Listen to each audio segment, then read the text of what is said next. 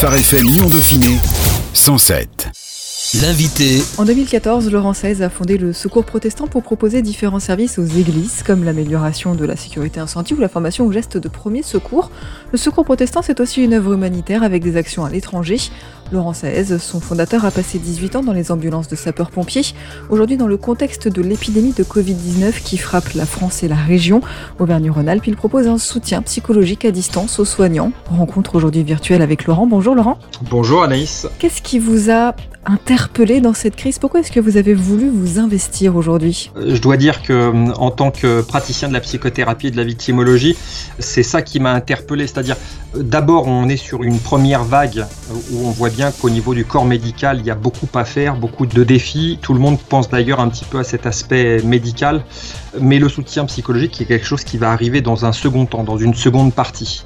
Il ne faut pas négliger l'effet du confinement et les risques de ce confinement sur le plan psychologique, notamment sur les personnes fragiles, les personnes seules, et l'impact de la santé mentale sur les soignants qui, eux, sont au front au quotidien. Donc euh, c'est cette partie-là euh, et dans l'exercice de la psychothérapie et de la victimologie qu'on a mis en place une plateforme 24-24, 7 jours sur 7 pour venir d'abord en soutien aux soignants et au personnel hospitalier. Aujourd'hui, ce côté psychologique, vous avez l'impression qu'il est un peu mis de côté? C'est pas la priorité? Il n'est pas la priorité, ça se comprend. On prend une pandémie comme on n'en a jamais vu au niveau international. Donc ça, peut se comprendre, on essaie de s'organiser, tous les services naviguent un petit peu à vue, le gouvernement y compris, je serais loin de leur jeter la pierre, on essaie de s'organiser comme on peut. Donc l'urgence va, on le sait en ce moment, hein, au personnel soignant, à la réquisition de masques, de tenues de protection. Donc on est très axé sur, on a mis une focale sur la partie médicale et c'est tout à fait juste et bien de le faire dans ce temps-là. Mais vraiment, vraiment, dans un deuxième temps, on va devoir faire face, je pense même durablement, à des conséquences assez importantes au niveau psychologique et euh, sur la santé mentale. C'est inévitable. Ce confinement, il a un impact psychologique, euh, il va avoir un, impact psychologique à long terme, surtout si euh, la situation perdure. Et il devient nécessaire maintenant d'accroître le soutien psy pour le personnel soignant. On voit ça et là sur les réseaux sociaux, à la télévision, aux informations, des infirmières qui aussi appellent à l'aide, qui donnent un petit peu une image de leur quotidien, de la détresse, qui essaient de passer des messages. Et c'est pas tout à fait anodin psychologiquement de montrer, euh, déjà de se mettre en scène et de montrer dans quel état de stress elles sont et face à quoi elles se battent. Donc, euh, inévitablement, le soutien psychologique va devoir prendre euh, toute sa place dans cette crise. Donc, quel état sont-ils aujourd'hui ces soignants? Vous proposez ce soutien psychologique vous avez sans doute déjà eu l'occasion de discuter avec eux. Dans quel état sont-ils? Je suis sur un département encore qui n'est pas complètement ou extrêmement touché par ça au niveau de la Savoie. Pour autant, j'ai des contacts avec les collègues sapeurs-pompiers et euh, les collègues du corps médical et aussi dans d'autres régions. Évidemment, ça pose pas mal de problèmes au niveau de ce qui se passe, dans quel sens? On est quand même sur quelque chose d'incroyable. Déjà, on a un personnel médical qui n'est pas protégé, mais ça, on a entendu euh, cette polémique dans les médias, qui ne profite pas de masque. Donc, je vous laisse imaginer ce que peut être aborder une situation de crise telle qu'elle est. Je pense, moi, qui voyage en Afrique à Ebola, sans mesure de protection, c'est-à-dire de crainte pour sa vie, de ramener quelque chose pour soi-même, de le ramener pour la vie de sa famille. Enfin, déjà, le niveau de stress, on ne peut pas être serein en, en agissant dans ces conditions-là. Et puis, il y a une autre dimension aussi, c'est que cette pandémie, elle oblige les soignants à rester à distance, c'est-à-dire de ne pas toucher les malades ou de ne pas avoir de contact physique. Alors qu'on sait que le contact physique, dans une dimension psychologique, il est important pour réconforter. On le voit dans les phases de deuil, quand les gens, quand il y a un deuil, ils se prennent dans les bras. Il y a un effet réconfortant à être pris dans les bras, à être entouré.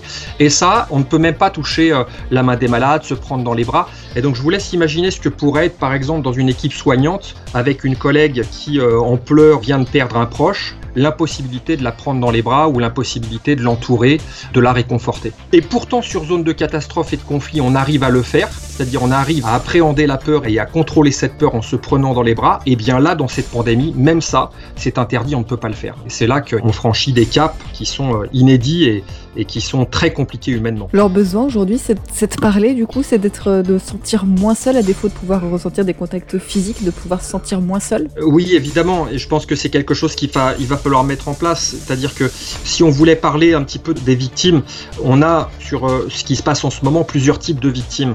L'événement qui se passe peut être traumatisant à plusieurs titres. Alors, il y a les victimes primaires, évidemment, c'est-à-dire les victimes, les sujets, la personne directement exposée à la maladie. On peut retrouver euh, des victimes secondaires, c'est-à-dire les proches, les gens qui entourent la victime primaire. Et puis, on a euh, les victimes tertiaires qui souvent s'ignorent, qui sont le prochain, c'est-à-dire les aidants. En général, euh, les soignants ou les sapeurs-pompiers ou les gens qui apportent de l'aide s'ignorent comme victimes. C'est ce qu'on appelle des victimes tertiaires. C'est sûr qu'au quotidien, il y a de la résilience. Hein. C'est des gens qui sont euh, confrontés à la vie, à la mort, qui ont l'habitude de le faire, qui ont aussi euh, des moments informels de soutien psychologique, puisqu'ils se réunissent au café après pour parler des cas dramatiques, des interventions, de la position de chacun dans l'action. Mais c'est pas sûr que dans ce temps de pandémie, on ait ce temps de décompression, ce temps de soutien psychologique informel à la machine à café. On mange sur le pouce, on va vite, on s'épuise. L'organisme ne se recharge pas énergétiquement. Il y a un effondrement des défenses en accumulant ces difficultés. Évidemment, ça conduit à une forme d'épuisement, une diminution des performances au travail, et puis euh, ça peut conduire ben, à l'angoisse, à l'anxiété, voire à la dépression. Je prendrai l'image de la cocotte minute, hein, où euh, l'être humain est une cocotte minute. S'il y a le feu dessous et qu'on continue à faire monter le feu en pression et sans soupape sur cette cocotte minute, ben, évidemment que la pression ne va faire qu'augmenter. Et c'est ce qui se passe en ce moment. Le feu ne fait que qu'augmenter sous la cocotte et la pression ne fait que monter. Et donc il faut créer une soupape de dépression pour que les gens puissent en parler, pas simplement les gens, les soignants puissent en parler. Ils vont euh, certainement de façon somatique déjà avoir des effets de diminution du sommeil, d'épuisement, de fatigue, de maux divers et variés. Et donc il faut prendre en charge ces difficultés le plus rapidement possible d'ailleurs. Vous parliez de, résilience, effectivement, les soignants, quel que soit leur, corps médical, hein, que ce soit les infirmiers comme les pompiers, comme tous ceux qui ont l'habitude malheureusement de côtoyer ce genre de situation, ça fait partie de leur quotidien. Comment est-ce qu'on fait pour que la résilience ne devienne pas de l'insensibilité? Être insensible, je crois que c'est impossible de le devenir. Il y a certainement une expérience qui prend le relais. Il y a du travail en équipe aussi qui permet de relativiser ce qui est fait, ce qui aurait dû être fait de repenser les actions. Ça permet aussi en intelligence collective de retrouver de l'élan. Mais insensible, ça me paraît difficile, voire impossible. L'être humain, il est poreux à ce type d'intervention. Et d'ailleurs, il faudrait d'ailleurs que les soignants prennent garde à ce qu'on appelle le traumatisme vicariant ou la fatigue de compassion. C'est cette surcharge émotionnelle sur laquelle on ne peut pas être insensible, c'est impossible. Et d'autant plus s'il n'y a pas d'espace de repos, de temps de repos respecté, d'autant plus si on est sur des quarts de travail où ça va très très vite, où euh, on s'économise pas, où le temps de travail a été rallongé, où tout va très vite. Donc il y a cette surcharge émotionnelle qui va venir. Ceux qui s'engagent auprès des personnes en détresse, comme les, les malades, les blessés, ils vont éprouver ces émotions intenses. Pour les soignants, bah, il va y avoir une souffrance psychologique plus ou moins importante, et puis aussi une souffrance psychologique plus ou moins tardive. C'est ce qu'on appelle la traumatisation secondaire ou le traumatisme vicarien. donc ça a des effets qui sont bien connus, qui sont des signes pour euh, même le personnel soignant qui nous écoute, notamment la modification de la vision de soi et du monde, la perte d'une espèce de sentiment de sécurité et de confiance en soi. Ça, c'est vraiment déterminant. La perte de la capacité à être en connexion avec les autres, un peu d'isolement. Il y a des gens qui s'isolent, du désespoir, du cynisme, de la désillusion, une espèce de perte d'estime de soi, parfois même de la négativité au travail ou une identification à la victime. Donc ça, c'est des signes qui doivent pas tromper, qui montrent qu'on est vraiment dans la zone rouge et qu'on a besoin de parler et d'en parler et de créer un espace comme ça pour dire sa peur, dire son anxiété. D'ailleurs, on ne gère pas la peur comme on gère l'anxiété. Donc pour revenir à votre question, l'insensibilité, surtout quand on est appelé, qu'on a cette vocation à aider les autres, on reste pour eux, encore plus quand c'est des enfants, encore plus quand c'est des personnes âgées. J'entendais ce témoignage très fort hein, d'un malade qui s'est éteint, victime du coronavirus, et qui disait euh, Et c'est donc ça ma mort, c'est-à-dire de mourir dans un lit d'hôpital tout seul, non entouré par mes proches. Donc vous pouvez imaginer ce que ça peut renvoyer comme image, y compris au personnel soignant, de se dire Mais à quoi on sert? Quelle est notre efficacité, une espèce d'impuissance. Et ça, c'est terrible pour le corps médical. Autant que pour les sapeurs-pompiers, c'est-à-dire en général, on est dans l'action, on y arrive, on a des moyens financiers, on a des moyens matériels. D'être face à cette détresse et ce désespoir humain sans pouvoir agir, ça laisse forcément des traces psychologiques. Vous disiez à l'instant, on ne gère pas la peur comme on gère euh, l'anxiété. C'est quoi la différence entre les deux? Comment ça se gère? Moi, je suis formé en émet-analyse. Hein. Donc, euh, l'émet-analyse, c'est une psychothérapie intégrative qui permet de considérer que la peur, elle protège d'un pire et que la peur, elle est parce que souvent on assimile la peur à quelque chose de mauvais. Or la peur c'est quelque chose de bon. Par exemple pour un sapeur-pompier, sa peur du feu va le protéger d'un pire qui est de se brûler dans les flammes. Et donc euh, la peur elle protège d'un pire. En cela, elle est à prendre en considération, elle est à respecter et elle s'aborde pas comme l'anxiété. D'ailleurs, pour ce qui est de la peur, ben, il faut dans un espace thérapeutique, aider celui qui a besoin de dire les choses, de savoir verbaliser, de l'aider à verbaliser. Le psy va devoir reformuler de manière active, en fait, de dire les choses de façon à ce qu'elles soient comprises de manière positive par euh, la personne ou par le soignant. L'anxiété, ça se gère différemment. C'est une espèce de schéma où la personne se met en boucle. C'est une modalité où le sujet, il dit tout le temps et si, et si, et si j'avais fait ça, et si on avait fait ça, et euh, si euh, j'étais là à cet endroit-là, et si j'avais fait ça à ce moment-là, et il s'emballe dans des projections comme ça, mentales. La conduite à tenir, elle est plutôt différente de la peur. Elle est de rassurer, d'arrêter ce principe mental de, et si, qui commence toujours par ça. Hein. C'est vraiment et si, et puis de rationaliser les craintes. Donc ça se gère différemment selon que la personne présente une peur ou une anxiété. C'est différent. Vous proposez donc ce soutien psychologique, mais aussi un soutien spirituel. Qu'est-ce que la foi apporte dans ces conditions-là aujourd'hui? Je pense beaucoup de choses. Dans la crise qui est la nôtre, beaucoup trouveront l'occasion de s'endurcir et de blâmer Dieu ou de chercher. Mais malgré tout, le fait qu'il y ait malheureusement beaucoup de morts, les soignants soient confrontés à la détresse vitale des patients, ça peut poser des questions sur le sens, sur la vie, qu'est-ce que je fais ici, des questions presque métaphysiques. Quelle est ma contribution dans ce monde, à quoi je sers? Ça va créer des questions qui vont faire appel à ce pneuma, à cette recherche de sens. Beaucoup donneront euh, le sens qu'ils souhaitent, certains euh, pourront s'endurcir, mais ça peut être une porte ouverte justement pour que d'autres en parlent. Et puis on a aussi des soignants, je pensais euh, à l'église La Porte Ouverte de Mulhouse qui compte en son sein aussi des personnels soignants remarquables, hein, qui aussi dans cette dimension spirituelle peuvent être soutenus. Nous autres chrétiens, on a quelque chose d'incroyable, on a une parole sur laquelle on peut se fonder et s'assurer que dans Romains 8, 28, tout concourt au bien de ceux qui aiment Dieu. Même ce qui est l'épreuve, même ce qui est le plus dur dans l'épreuve, je le traduis comme ça souvent euh, quand je suis dans mon cabinet de thérapie, je dis aux patients, vous devez apprendre à faire d'un mal un bien. C'est toujours difficile à dire selon ce que la personne présente. Hein. Comment on va dire à une femme violée, vous devez apprendre à faire d'un mal un bien. C'est peut-être pas euh, très judicieux de le présenter dans l'instant. Pour autant, on va tous être appelés, après cette pandémie, à faire ça, à faire d'un mal un bien.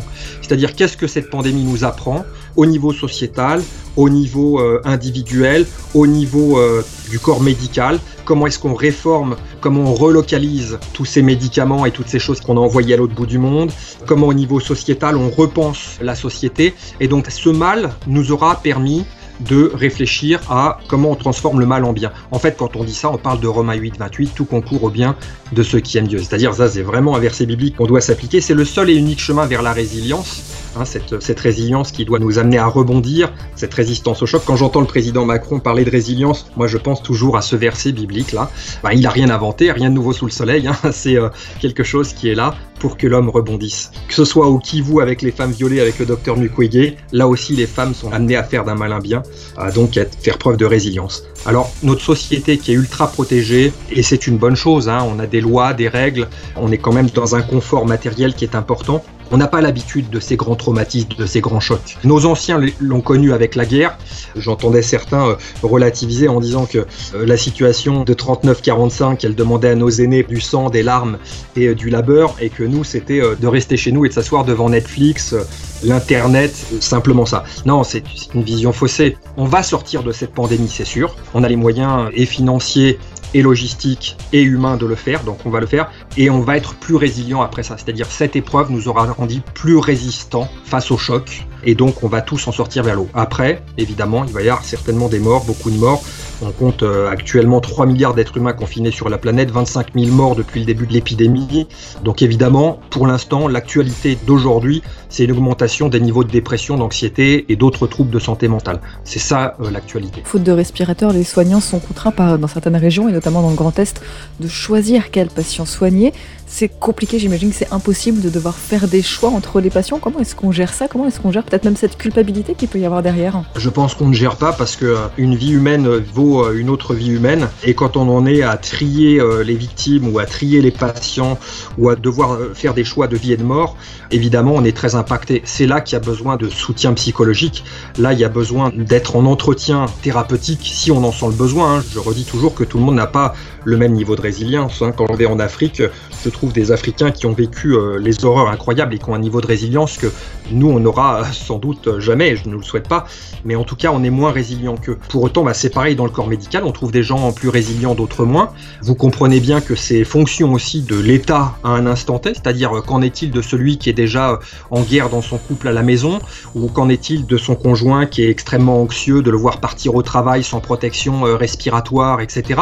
Donc il y a des choses qui viennent s'accumuler, c'est-à-dire même la sphère personnelle, parfois, elle ne permet pas de décompresser. En plus, quand on a affaire à ce choix-là, de dire mais qui vit et qui meurt, là non, on est vraiment, vraiment dans une zone psychologiquement très compliquée, qui est à prendre en charge complètement, où il va falloir en parler, peut-être en parler en groupe, peut-être en parler de façon individuelle aussi, de voir si on n'est pas traumatisé, de voir si cette surcharge émotionnelle, elle s'est pas ancrée pour amener euh, un trouble de stress post-traumatique. Il faudrait euh, vérifier que face à la mort comme ça, à quel niveau on est impacté. Alors évidemment, il y a ceux qui ont des ressources personnelles pour faire face, et c'est pour ça qu'il faut euh, euh, des psychologues et des psychothérapeutes et des victimologues pour appréhender cette situation, pour créer systématiquement des espaces de parole, pour vérifier qui a les ressources personnelles pour s'en sortir, qui est en boucle, qui a des images traumatisantes, qui ne dort plus la nuit, et donc de commencer à euh, trier un petit peu les victimes comme ça. Celles qui ont les ressources personnelles, elles vont réussir à faire face. Celles qui manifestent déjà des symptômes psychiques, psychologiques, là, elles vont être à prendre en charge dans le temps, soit de façon collective, en faisant euh, un débriefing plus tard, voire ensuite des entretiens thérapeutiques pour prendre en charge euh, ce qui s'est installé en eux et qu'on aimerait bien voir partir. Donc là, il faut parler. Je pense que la première approche, c'est de déculpabiliser aussi, de montrer que le soignant fait sa part, c'est-à-dire quel est le rôle du soignant dans la crise actuelle. C'est de faire sa part, toute sa part et rien que sa part. Si on veut être protégé psychologiquement dans cette crise, et quand on est soignant, on fait avec les moyens du bord. On n'a pas tous les moyens, mais on fait sa part, toute sa part et rien que sa part. C'est-à-dire on fait avec tous les moyens qu'on a. Ils n'ont pas tous les moyens, eh bien ils font avec ce qu'il y a et ils doivent pouvoir se regarder en face en disant mais j'ai fait ma part, toute ma part, rien que ma part. C'est un énorme pare-choc psychique contre la culpabilité, de dire mais dans cette situation-là, je n'ai rien manqué, j'ai fait exactement ce qu'il fallait faire avec tous les moyens qui étaient à ma disposition. On m'en a donné moins que prévu, et eh bien j'ai fait avec 100% avec ce qu'il y avait en moins et euh, j'ai fait ma part. Euh, ça ne veut pas dire que ça soigne tout, hein, ça veut dire que ça permet de relativiser. On n'est pas au contrôle de la vie et de la mort non plus. Dieu décide qui vit, qui meurt et qui euh, revient à lui. Ça aussi, ça soutient bien de pas toujours mettre un sens, ou en tout cas de mettre un sens qui est divin, ça, ça permet un grand soulagement aussi. Vous avez été sapeur-pompier pendant presque 20 ans, vous aussi vous avez côtoyé la maladie, la mort. Quelle est la relation au deuil de, tous ces personnels soignants au sens large Aïe aïe aïe, question euh, importante et à la fois épineuse, surtout dans le corps des sapeurs-pompiers. Hein. J'ai resté euh, sapeur-pompier 24 ans, sapeur-pompier professionnel. J'ai vu arriver ces 5-6 euh, dernières années un début d'ersatz de soutien psychologique. C'est-à-dire que on est encore sur une vieille formule où le pompier, il est vaillant, il a peur de rien, c'est un soldat du feu. Il y a même des vocables comme ça où au niveau sémantique qui trompe pas des soldats. Mais non, un soldat, euh, c'est au front, ça se bat, mais un soldat, ça peut être blessé et drôlement blessé. Ces images qui peuvent revenir, ces flashs qui peuvent revenir, hein, moi j'ai été témoin d'un certain nombre de collègues qui présentaient des syndromes de stress post-traumatique lors d'interventions où ils ont frôlé la mort, où ils se sont sentis en danger de mort, où ils se sont dit on va y passer. Je pense aussi au personnel soignant, notamment à cet exemple italien où cette infirmière s'est suicidée, testée positif, craignant d'avoir euh, contaminé d'autres personnes, elle s'est donnée la mort. C'est pour dire que quand on est isolé un petit peu comme ça, quand on commence à être dans cet état-là, qu'on s'isole, il y a un taux de suicide qui peut être encore plus élevé. Face au deuil, on n'est pas encore bien structuré chez les pompiers, un petit peu mieux à l'hôpital parce qu'il y a des psychologues, le corps médical est plus sensible à ça. Chez les pompiers, ça arrive progressivement, c'est pas encore parfaitement opérationnel, il faudrait que ça redescende sur le terrain. Qu'est-ce qu'on dit à un enfant euh, face à la mort de ses parents? Qu'est-ce qu'on fait euh, lors d'une situation très très grave où euh, le médecin du SAMU demande d'accompagner psychologiquement la famille? Je veux dire, quand on n'est pas formé et qu'on ne sait pas quel mot utiliser, on peut se retrouver vite dans ses petits souliers et pas savoir quoi dire. Je reste muet parce que je sais pas trop ce qu'il faut dire, moi, à ce petit gamin de 6 ans à qui il faut annoncer la mort de son papa ou de sa maman. Évidemment, ça se travaille, évidemment, euh, le, deuil, ça s'accompagne. En général, on est souvent face à une pression des émotions. Euh, les soignants pourront le repérer autant que les sapeurs-pompiers. Il peut y avoir de la peur, il peut y avoir de la tristesse, il peut y avoir de la colère. C'est bien ces trois émotions qui permettent de discerner qu'on est en phase de deuil. On l'a dans toutes les phases de deuil, chez l'être humain en général. Ça va mettre du temps à passer, puis surtout, euh, avant de retrouver la vie. Peut-être ça qui est compliqué en ce moment, c'est que si les soignants commencent à empiler les phases de deuil et un patient sur lequel je n'ai pas le temps de faire le deuil psychologique et je passe à une autre chambre et un autre patient à nouveau décédé et un autre, ben on n'a pas du tout euh, l'occasion de bien finaliser ces deuils et les deuils se superposent. C'est ça qui peut euh, conduire vraiment à de l'épuisement ou à de la dépression. J'ai envie de revenir sur le confinement qui a été mis en place depuis le 17 mars pour protéger la population. Est-ce qu'il n'y a pas aussi un risque de voir des personnes confinées devenir anxieuses, déprimées, voire suicidaires Et comment est-ce qu'on gère ce risque-là aujourd'hui? Si c'est quelque chose qu'on a bien repéré, c'est-à-dire que au niveau sociétal, les personnes fragiles, les personnes seules, elles vont faire les frais de ce confinement. Il va y avoir cet impact psychologique sur le long terme. Et puis, par ailleurs, la demande en soutien psychosocial, on le sait maintenant aujourd'hui, hein, elle a considérablement augmenté. Hein. C'est de sources Croix-Rouge, on sait que cette demande a considérablement augmenté. Le soutien en santé mentale, pour l'instant, ils ne sont pas prioritaires pour le moment. Mais en réalité, cette demande, elle touche des millions et des millions de personnes actuellement. On a euh, des gens qui sont isolés, euh, seuls devant la télé, qui mangent de l'information sur les chaînes d'infos continues, qui sont anxieuses, qui ne veulent pas décrocher de leur poste de télévision de peur de manquer une information cruciale ou pertinente. Et donc, euh, tout ça, c'est extrêmement euh, anxiogène. Hein. Pour l'instant, on n'a pas encore accordé suffisamment d'attention aux besoins psychosociaux et à la santé mentale. Le problème, c'est qu'on risque de voir de nombreuses personnes mourir sans bruit dans la solitude et le désespoir. On sait aussi que le risque de suicide augmente lorsque les personnes sont seules. Il faut absolument prévenir ça. Le stress, il a un impact sur la santé, sur les relations sociales. Il y a aussi une augmentation des cas de violence domestique. Qu'en est-il de la femme battue chez elle? Qu'en est-il de l'enfant euh, battu et confiné? On n'a pas encore des statistiques sur les suicides. Ça viendra euh, probablement après dans des études plus tard, on est trop dans le feu de l'action. La société, comme vous et moi, comme les soignants, euh, il faut absolument se protéger de ça pour pouvoir parler. C'est tout le sens de notre plateforme online 24-24 pour pouvoir euh, accueillir. Au départ, elle était réservée aux soignants. Elle s'ouvre progressivement aux familles qui craquent, aux personnes seules, pour pouvoir avoir cette soupape de dépression et retrouver un espace de parole, de vie et de sérénité et de paix. Merci beaucoup, Laurent 16. On rappelle donc que vous êtes le fondateur du Secours Protestant et que vous proposez cette euh, plateforme d'écoute pour tous ceux qui en ressentiraient le besoin, essentiellement les soignants, mais finalement pas que. Merci beaucoup, Laurent. Merci. Phare FM Lyon Dauphiné 107. 107.